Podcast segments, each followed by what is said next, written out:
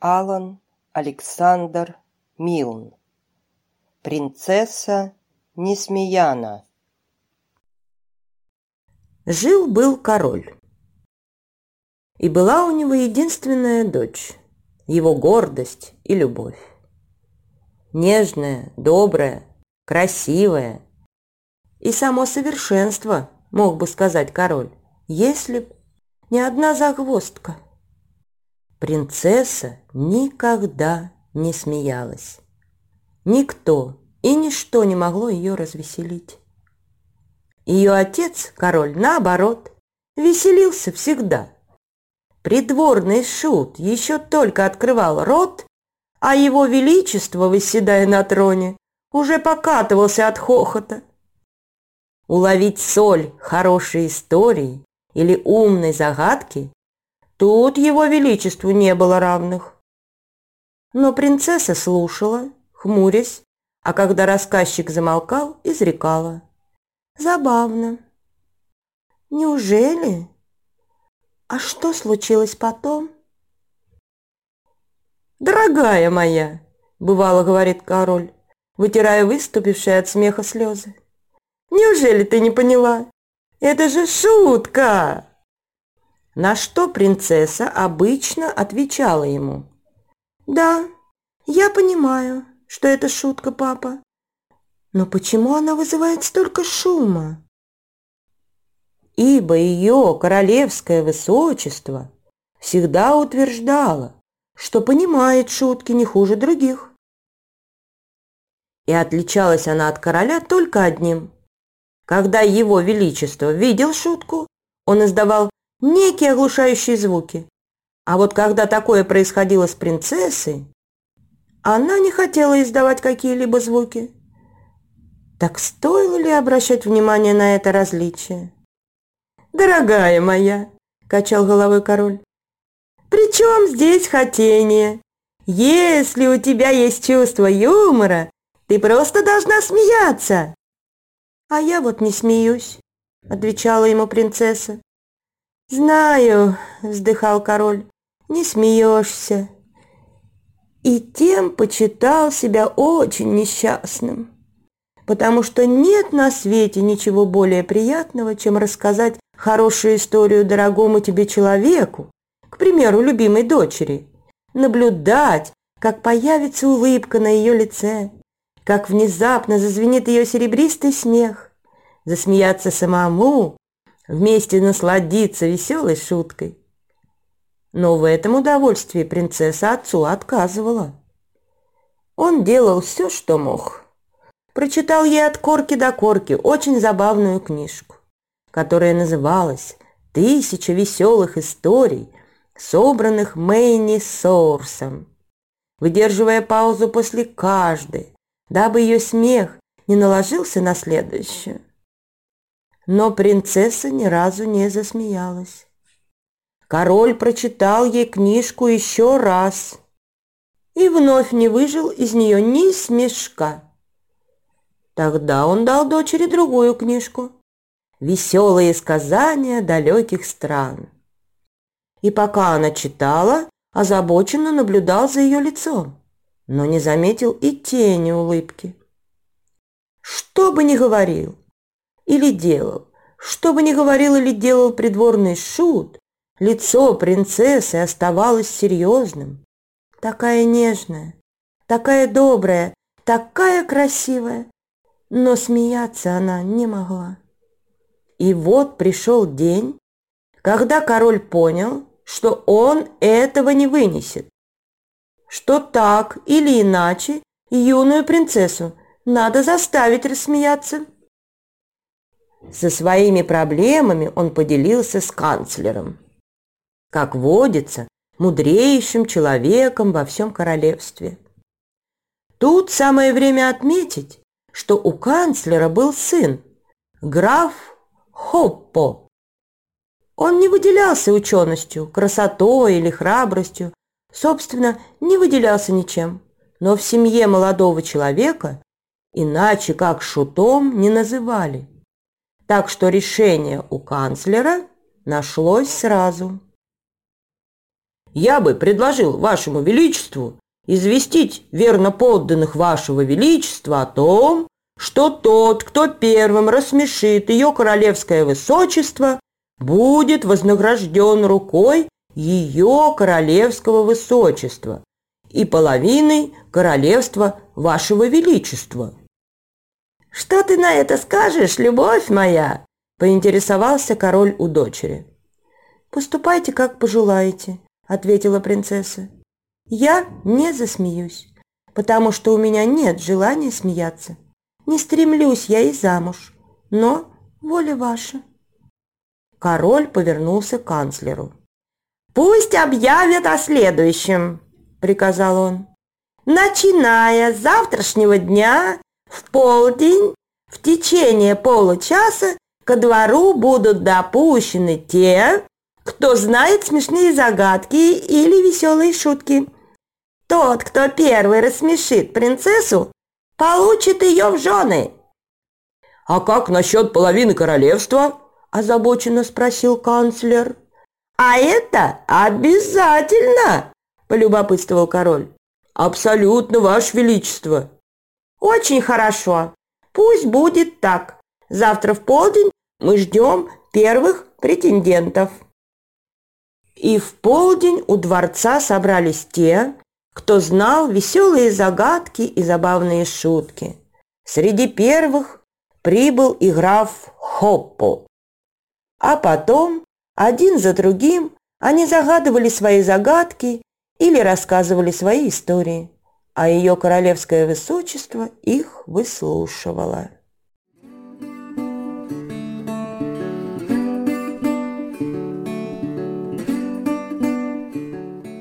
«Скажите мне, ваше королевское высочество», — спросил граф Хоппо, — «зачем дракон переходит дорогу?» Король, уже слышавший эту загадку, хохотнул. «Я полагаю, — ответила принцесса, — дракон переходит дорогу, потому что ему надо попасть на другую сторону». «Да, да!» — с легким раздражением кивнул Хоппо. «Да, совершенно верно». «Ну?» — спросила принцесса. «Это все», — выдавил из себя Хоппо. «Так что тут забавного?» Принцесса повернулась к королю. «Моя дорогая, ты упустила смысл шутки. А смысл таков.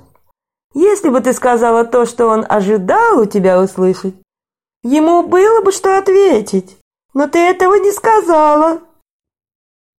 «Но для чего еще дракон может переходить дорогу?» «Не будем об этом», – закрыл тему король. «Следующий!» Вперед выступил еще один молодой человек и спросил, что общего у серебряной чаши с осиным гнездом? «Ничего у них нет общего», – принцесса вновь повернулась к королю. «Не так ли, папа?» «Это же загадка, дорогая!» – объяснил король бормоча себе под нос. Что общего у серебряной чаши с осиным гнездом? С осиным гнездом? Одна буква «С», одна «Н» и две «Е», Ваше Величество. Король расхохотался. «Что тут смешного?» – пожелала знать принцесса. «Дорогая, смешное в том, что мы искали общее совсем не в тех буквах, из которых складываются эти слова. Понятно, кивнула принцесса, но не рассмеялась. Третьим соискателем руки принцессы стал граф Ролло. Высокий, красивый, с такой обаятельной улыбкой, что принцесса подумала. Только бы выиграл он, а не этот ужасный граф Хоппо. Граф Ролло спросил принцессу, в чем разница между мухой и птицей. «Мухой и птицей!» – забормотал король. Муха и птицей, муха и птицей!» Принцесса не замедлила с ответом. «У птицы есть перья на крыльях, а у мухи нет. Птица откладывает яйца, а муха нет. Ой, это неверно. Мухи тоже откладывают яйца. Но у мухи нет клюва, и она не вьет гнездо. О, и муха гораздо меньше птицы. Все это чистая правда, улыбнулся Ролла. Но есть еще одно отличие, ваше королевское высочество. Какое? Подался вперед король. Птица может съесть муху, ваше величество, а вот муха не может. Ха-ха-ха! Залился король веселым смехом. Ха-ха-ха! Не может что? Переспросила принцесса. Не может съесть птицу, ваше королевское высочество. «Как это несправедливо!» Вздохнула принцесса, дружелюбно кивнула графу Ролла, но не рассмеялась. Вот так, по очереди, все молодые люди страны представали перед принцессой и рассказывали ей свои загадки и истории. Не только в этот день, но и в последующие. И один за другим они отказывались от дальнейших попыток рассмешить принцессу Несмеяну, а потому больше не приходили в полдень в королевский дворец.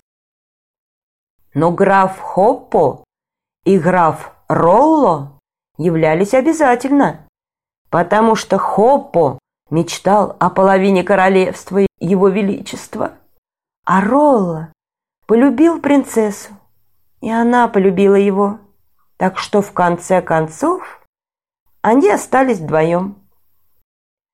Пришел черед решающего поединка, и каждый из них провел беспокойную ночь, готовясь к следующему дню. Ролла гадал, какая из еще не рассказанных им историй может таки рассмешить принцессу. А Хоппо обдумывал план, который мог не только вызвать смех принцессы, но и унизить соперника. И в полдень на глазах всех придворных граф Хоппо и граф Ролло сошлись в поединке за руку принцессы. Принцесса смотрела на стоявших перед ней юношей и всем сердцем желала, чтобы именно граф Ролло заставил ее рассмеяться.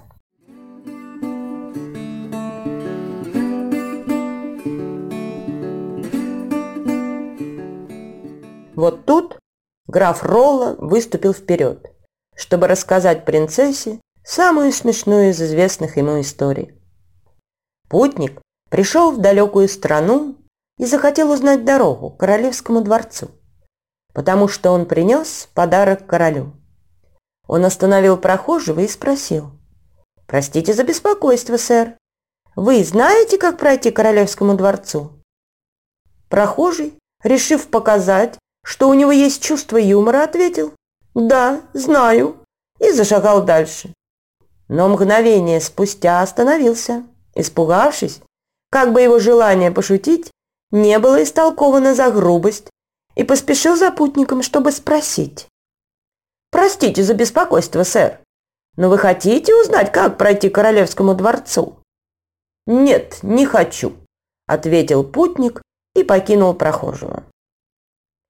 Королю эта глупая шутка так понравилась, что он смеялся несколько минут, прежде чем вспомнил о своем королевском достоинстве. Но принцесса лишь с грустью посмотрела на графа Ролло. «Что ж, мы еще дадим тебе слово», – милостиво кивнул король. «А теперь очередь графа Хоппо». Граф Хоппо решил воспользоваться одним фокусом, который всегда смешил его родственников. К фокусу этому Хоппа прибегал всякий раз, когда к ним в дом приходил нежеланный гость. Для этого в холле устраивался масляный каток, и гость, ступив на него, тяжело плюхался на пятую точку к неописуемому веселью тех, кто при этом присутствовал. Вот и нынче граф Хоппо приготовил такой каток в нескольких шагах от того места, где стояли он и граф Ролло. И попросил канцлера, своего отца, следить за тем, чтобы никто из придворных не ступил на масляный каток до начала поединка. Так что теперь граф Хоппо шагнул к принцессе в полной уверенности, что он не только станет ее мужем, но и превратит ненавистного ему графа Ролло во всеобщее посмешище. «Я намереваюсь показать вашему королевскому высочеству одну юмористическую сценку, которая наверняка вызовет у вашего королевского высочества веселый громкий смех. Но прежде чем начать, я бы хотел, чтобы граф Ролло чуть отошел в сторонку, потому что мне нужно свободное пространство. Он повернулся к Ролло. Если вас не затруднит, отойти на несколько шагов к окну. Небрежным жестом граф Хоппо указал, куда надо идти, и поклонился графу Ролло. Тот, естественно, поклонился ему, потом более низко королю и, наконец, чуть ли не до самого пола принцессе. Направился к окну и благополучно наступил на масляный каток. Конечно же, крепко хряпнулся пятой точкой. «Ох!» – ахнула принцесса. «Ох-ха-ха! Хе-хе-хе-хе-хе! Ах-ха-ха-ха-ха!» Словно кто-то нажал внутри нее невидимую кнопку. Ее смех эхом отдавался от стен дворца. Она смеялась, смеялась и смеялась. До слез, до коликов в животе. Казалось, смеху ее не будет конца. Смеялся король, смеялся канцлер, смеялся граф Хоппо. За исключением одного человека смеялся весь двор. Не смеялся граф Ролло. Сгорающий от стыда, несчастный, злой, он поднялся и с упреком посмотрел на принцессу. «Я очень, очень сожалею», – выдавила из себя принцесса. «Я, я не собиралась смеяться. Я не знаю, почему я засмеялась. Я не хотела смеяться, я... Ха-ха-ха!» И она вновь залилась смехом, вновь до слез, вновь до коликов. Когда же ее королевское высочество успокоилось, вперед выступил канцлер. «Ваше Величество, по поручению молодого графа Хоппо я требую обещанную награду». «Графа Хоппо?» – удивился король. «Да это же случайность, не так ли?» «Отнюдь. Ваше Величество!» – с гордостью возразил граф Хоппо и объяснил, как он подготовил масляный каток, а потом хитростью завлек на него графа Ролло. «Ну и ну! Это ж надо!» прокомментировали придворные тонкий замысел графа Хоппо. Король нахмурился, обдумывая создавшуюся ситуацию. «Что ж», — наконец изрек он, — «вы действительно вправе утверждать, что рассмешил ее королевское высочество». Он повернулся к графу Ролло. «Вы согласны со мной, граф Ролло?» Ролло посмотрел на принцессу. Принцесса посмотрела на него, и их взгляды все сказали друг другу. Ее глаза во всяком случае кричали «Спаси меня от графа Хопо!» И Ролл улыбнулся принцессе. Чуть кивнул и как бы отвечая «Все будет хорошо», ибо его осенило. Насупившись, словно обдумывая заданный ему вопрос, он отступил на пару шагов Потом повернулся к королю. «Ваше Величество, поскольку я видел ее королевское высочество изо дня в день, много дней подряд, я позволил себе смелость полюбить ее. Если Ваше Величество сейчас объявит, что она должна выйти замуж за графа Хоппу, будет лучше, если я больше ее не увижу. Но я рискну обратиться к ней с последней просьбой. Я прошу ее сойти с трона чтобы она попрощалась со мной здесь. Не как принцесса с верно подданным, а как девушка с юношей. И он опустился на одно колено, ожидая решения. «Я попрощаюсь», — ответила принцесса. Она направилась к нему, но по пути наступила на масляный каток. Ноги ее взлетели в воздух, а попкой она, соответственно, ударилась о пол. Принцесса вскрикнула от боли, придворная от ужаса. Десяток рук подняли принцессу на ноги и поддерживали, пока она выслушивала королевские слова утешения. «Странная получается история», — воскликнул граф Ролло. «Как вышло, что ваше королевское высочество не смеется? Разве это не, не забавная шутка?» Король подозрительно глянул на него.